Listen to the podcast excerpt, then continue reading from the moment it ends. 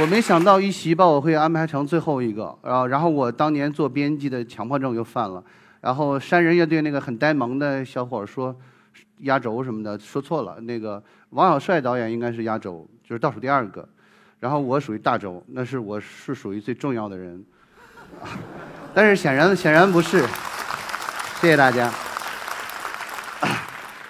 呃，显显然不是，但是这个排序让我感到很亲切，因为。排到最后一个来也来来所谓的演讲吧，然后让我想起那个非常亲切，想起我初中老师念成绩单时候的情景。然后我完全跟王小帅老师不一样，但是他他是第一嘛，我我我也是第一的人是吧？然后顺序不太一样而已。好吧，现在我回到主题，就是野生写作。为什么我说是野生的呢？用最简单的话来说吧，是我没我是一个没有组织的人，然后。跟王小帅导演也有同样的经历。我本来也是属于那种分配的，然后分在医院里做麻醉师。呃，做麻醉师，后来我就是对这个工作厌烦无比。然后，因为天天那个你你你见那个见人生见人死，其实见人生挺好玩的。妇产科天天会有一些孩子出生，然后经常会送一些好吃的，什么水果什么的啊，不断。然后然后跟着外科医生做手术，就经常会吃请，然后。呃，很腐败的生活，偶尔还有红包，呃，那么，但是这个生活对我来说就是毫无毫无乐趣可言。我经常骗人，我说我，因为为什么我写作？因为我见惯了生死，然后，所以我后来才去写作。其实不是那么回事儿，其实是我我确实恐惧了，呃，因为我做麻醉师的时候，经常会半夜被打电话。那会儿那会儿已经开始有手机了，然后经常有外科医生给我打电话，说那个赶紧来吧，然后。有一个肠梗阻的病人，或者有一个什么急急性胰腺炎的病人要做手术，然后说实话，谁睡得特别好的时候都不愿意被叫醒，啊，那会儿就特别排斥。但是事后一想，很很恐怖，因为你在排斥去，就是你在让自己的，呃，怕别人打扰你的美梦而无视一个生命。哎，你要不去的话，很可能病人因为你的迟到而而而死亡，呃，我觉得这是一个很可怕的事儿。然后，嗯。也就是说，我并不是怕惧怕死亡，并不是说死亡给了我什么什么刺激，呃，而是说我最恐惧的是有一天我发现我对死亡没有感觉了。呃，中国大家都知道是中国是有做鞋的啊，我不是做鞋会员，呃，那个我甚至还不如我我不是甚至不如我百分之百的不如刚才那位画霸王龙的那位科学东北的科学工作者，我觉得。我觉得那些那小伙挺好的，人家就是说他是有有属于有单位有组织的，我是没有的，而且我天生不愿意被约束被拘束，呃，那么我当时从医院辞职的时候，就是用一张处方纸，平时我用那个开处方，然后我那天我最后一次用处方，最后一次在处方上签我的名，就是写上我不干了，然后就给院长了，然后然后那个院长其实是很喜欢我的，作为重重要的青年什么什么去。中层干部去培养，但是后来就算了，呃，但是又回到话题本身，我不是，我就是说，我们中学书里边课本里经常大家会看到一道题，比如鲁迅先生为什么弃医从文，然后然后标准答案就是鲁迅先生看惯了旧社会的这个腐败，什么军阀的黑暗统治，种种种。其实不是，其实也许鲁迅就是不愿意搞医呢，也许鲁迅是晕血症呢，都有可能是吧？然后余华老师曾经说过一句话，呃，当年他是牙医嘛，在浙江海盐当牙医。余华说，呃，全世界最没有风景的地方就是人类的口腔，呃，然后我当我我那会儿也是也是那种感觉。然后我每天，呃，貌似一个老中医，其实才不到三十岁，我坐在那儿看给人看病，然后人家人家血压高，我就推荐人吃吃这个药，人家人家一定要把人家的病夸大一些，好让他多花钱嘛。是吧？就基本上就是这个样子。然后，后来实在觉得生活没有意思，就就从医院辞职。辞职之后自己开过诊所，然后开诊所也没意思。然后我父亲也是医生，然后我父亲，我父亲就是因为人相信老医生嘛，很多人都相信老医生。其实我我的技术，我的医德都比我父亲要好。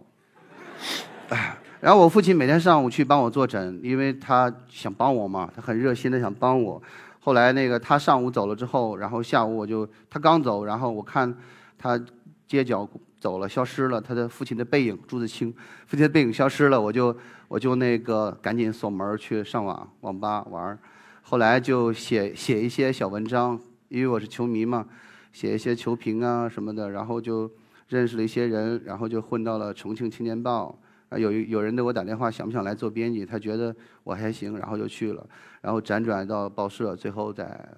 新京报》啊，又又干了好多年。就说我做编辑的时间，其实已经超过我做医生的时间了。那么编辑这段历程对我就是也比较关键吧。这在座的应该有媒体人，然后媒体人会遇到好多事儿，就是就是就不用太展开说了。呃，总而言之，其实从那时候我就开始写东西了。当时我和阿姨是，阿姨是从广州来，因为她在南方体育，南方体育死掉了，然后她就来北京说：“你看《新京报》能不能？”然后我就叫她来，我们一起在《新京报》工作，还是做体育新闻编辑，我们一起。呃，这样我我是是偶尔看到她在写小说，她当时写那小说到现在她也不拿出来，就是模仿余华老师的痕迹很重。然后在这儿我就不说了，我因为她会看到的。然后总而总而言之，我就觉得很惊讶。哎，我说这孙子还能写小说啊！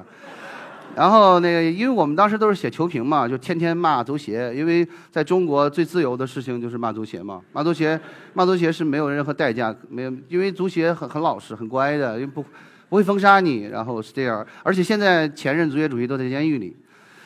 呃，然后。然后我们就嗯哦也我也就开始写小说，后来就写写了一本那个叫《微狗》，然后《微狗》其实怎么说呢？就是就是我我这活了这几十年，我对我我看过的我的阅事，我看的人看的事情，我经历的一些事情的一个一个文字化的一个一个一个总结。呃，我觉得还是写的不错的，现在很便宜哦，可以可以去当当，才十几块钱哦。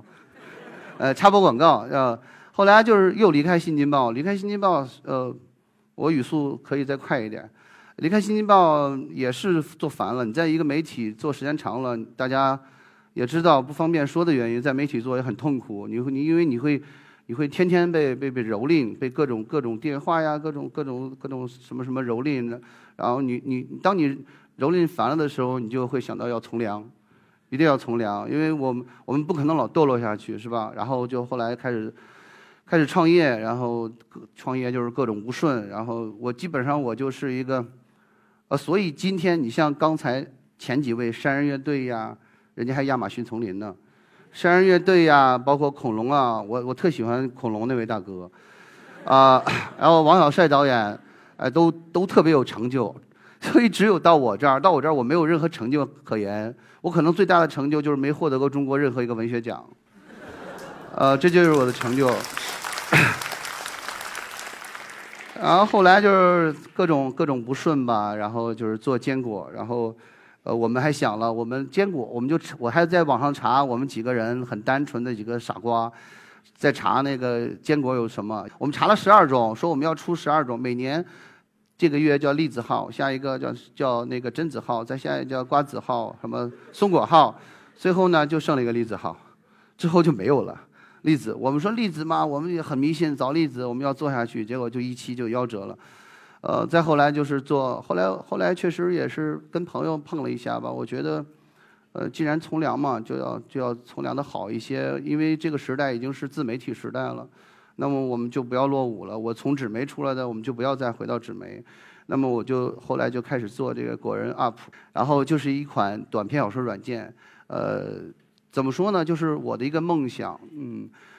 呃，过去投过很多稿，投过很多稿，也经常被毙。在座的文学青年估计也有类似的经历，呃，当然我会很励志。我我觉得，因为乔伊斯都曾经这么大的大师，曾他他有一本小说，然后会编辑说你这个书太差了，然后就是不知所云就被毙了。最后乔伊斯乔伊斯的作品，他几乎所有的作品都列入那个世界最好的前十位的书。包括尤利那个那个那个尤利西斯啊，一个青年艺术家的那什么，哦，这是，这这这是我画的海明威。我是个很不务正业的人，我我我本来是搞医的，我去写小说了，然后写小说，后来我又开始画画，画着玩，然后那里边是我的我的一些对我影响很很多的一些作家。右上角那个就是说是是我的一个很亲近的师傅，就是理查德耶茨。呃，一个美国人，六六六十六岁就死了。他的死跟王小波的死是非常相似，都是死后才被那个邻居朋友发现，然后呃，打字机上还有未完成的稿子，然后他的那个盥洗盆里头还有那个未洗的碗碟以及蟑螂小强，然后都就说，但是我我呃，我更想像他们一样，我我我我特别希望别人给我发一个文学奖，但是。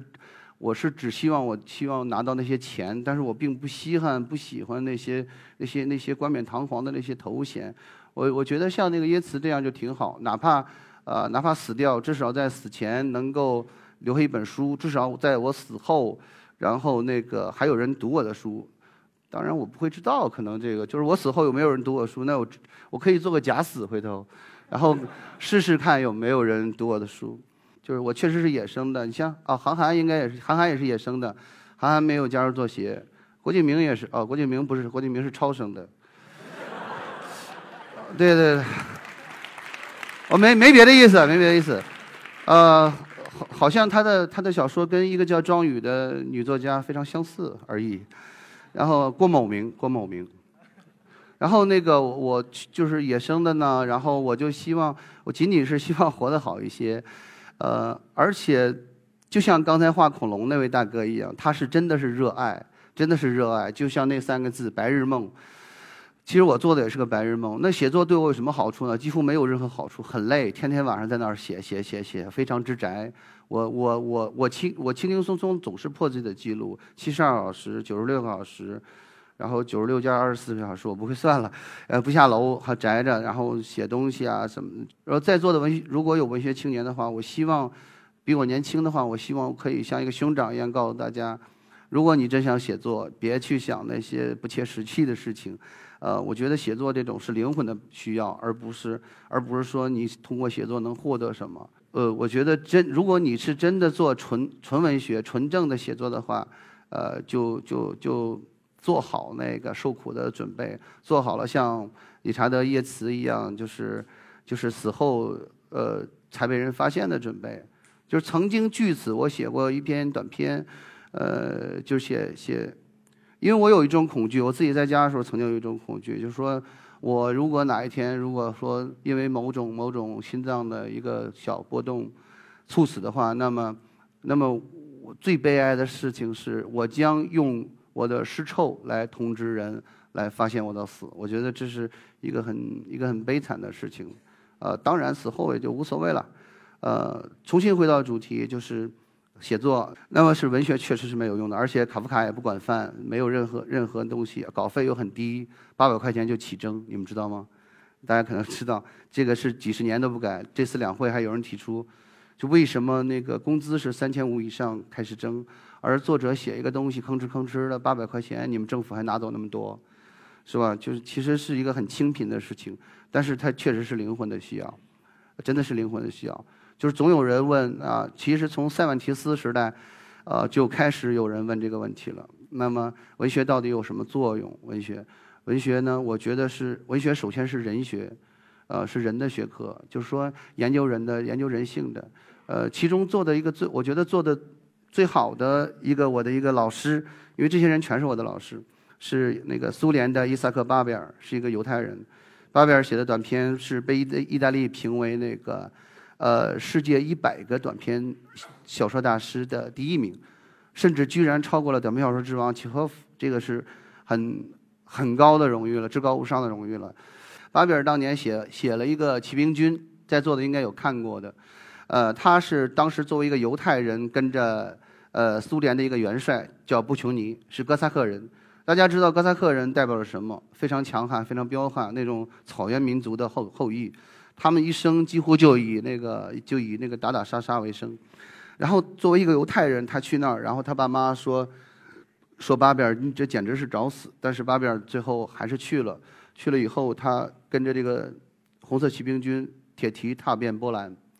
呃，回来之后写了一本《骑兵军日记》，又通过整理《骑兵军日记》，从里边提炼东西，写了一本书，一本叫《骑兵军》。然后没有读过的，希望大家去读一下。就是说，他是我见过的最最不动声色的残忍的一个作家。但是你又说他残忍，又又不是残忍，就类似老子说的“天地不仁，以万物为刍狗”，而不仁是是不仁吗？是我们所讲的那个不仁吗？不是，不仁就是不干预，就是老天不管，老地也不管，上帝不管，上帝从来不管人类怎么怎么样，你去自生自灭。我觉得这这这是这就是人，不干预就是人。而巴比尔呢，他的小说就是上帝视角，他写写的东西里边很人都是全是活的。而我们经常看的一些稍微低等一些的文学文学作品，他他的人可能是会给你一种生硬的感觉，像提线木偶的感觉，啊，呃，而巴贝尔做到了这点，写的非常好。他好到什么程度呢？左派也不干了，右派也不干了，都骂他，是吧？这个而布琼尼当时就作为一个元帅，苏联的元帅啊，他居然没有搞肉体消灭。啊，居然还在《真理报》上雇了一些笔杆子去抨击巴比尔，而高尔基这时候就是还算仗义吧。虽然高尔基是一个是一个骨头比较软的作家，高尔基。然后那个高尔，但是高尔基说就就驳斥了那个布琼尼，呃，然后说的还很好。然后你布琼尼说你你你你去侮辱了我们，把我们丑化了我们的骑兵军，丑化了我们的苏联红军。呃，然后高尔基说的那话挺好玩的，说托尔斯泰也没有参加过战争，他为什么能写《战争与和平》呢？一个厨子要要做要做做一个肉汤，不必要自己做到锅里去。然后说的挺好，呃，但是最后最后巴比尔还是被被那个伟大的斯大林同志给肉体消灭了。呃，他当年就是在作协会议上，这个这个胆小怕事的犹太人，呃，所有的人都在唯唯诺诺。这时候巴比尔说。说那个我们所有的作家对对逮捕对对被关进监狱都顺从的令人发指，然后很我很喜欢这个几个字，我还用这几个字写了一本书，就是写的古代的文人，呃，当当然都是骨头比较就是比较软的那种文人。呃，现在很可笑的是，布琼尼当年雇的那些人写的文章你再也找不到的，而巴贝尔的书，他死后这么多年还在不断的被印刷，不断的被翻译成各国语言去阅读。啊，我觉得这就是文学对文学对这个一个扭曲时代人性、一个悖谬时代的一个反击。事实证明，啊，枪炮永远永远干不过思想。我觉得这是最棒的，呃，这是我最佩服巴尔的地方，这也是我热爱文学的地方。呃，然后文学同时还是美学，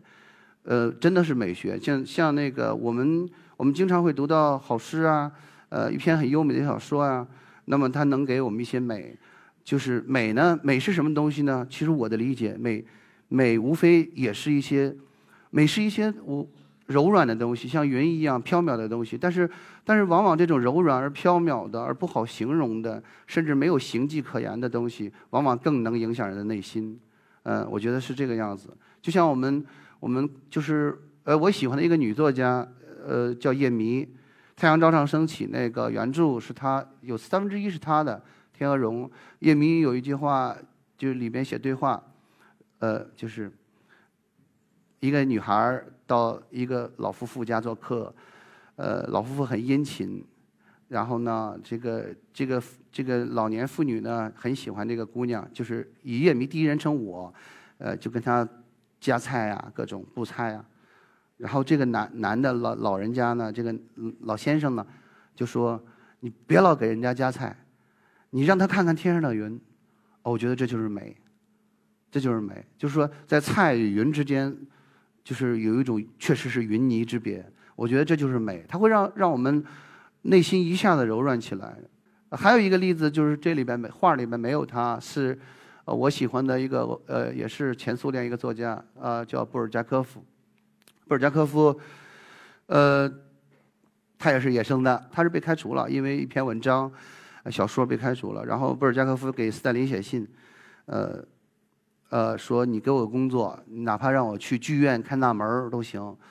呃，要么就直接把我干掉，我我就是那个西伯利亚草原上一只狼，不可驯服的狼，嗯，然后布尔加科夫是这么说的，而而那个斯大林同志也不知道哪根弦搭错了，搭错了，居然就没弄死他，因为他同时代的人很多都弄死了，巴比尔、曼德尔施塔姆。一多一堆人都被弄死了，都死在了古拉格呀，或者死在了西伯利亚，种种。而布尔加科夫居然，呃，给他一份工作，每个月至少有一些黑面包吃，能养住自己。呃，他最后写完了一本书，叫《大师与玛格丽特》，大家可能都知道，而且后来被拍成过电影。《大师与玛格丽特》他写完之后就死了，而且他毕生也没有看到过自己这本书出版。他死后将近二十年，可能一直到赫鲁晓夫时代过去之后，呃，那个叶利钦时代之前才出版，啊，才正式出版。我觉得对一个作家来说，这事儿太残忍了。即使即使高尚如我，也做不到。我也我想在我有生之年看到我所有的书，我真的想。呃，如果如果让如果说那个我活在布尔加科夫那个时代，我会屈服的。然后我一定要出卖一席啊，让我出卖烹饪是吧？出卖谁我都会，我都该出卖我会出卖的。假如就算是我的底线哦，我。我不出书也可以，只要让我写就行。巴贝尔临死前就说：“只要让我写，就是你可以可不可以写完，让我写完我的作品再死掉，再毙掉，枪毙我。”呃，但是对不起，没有，就是当时那是都是普京的同事嘛，克格勃的人员，呃，他们对文学没有敬重之心，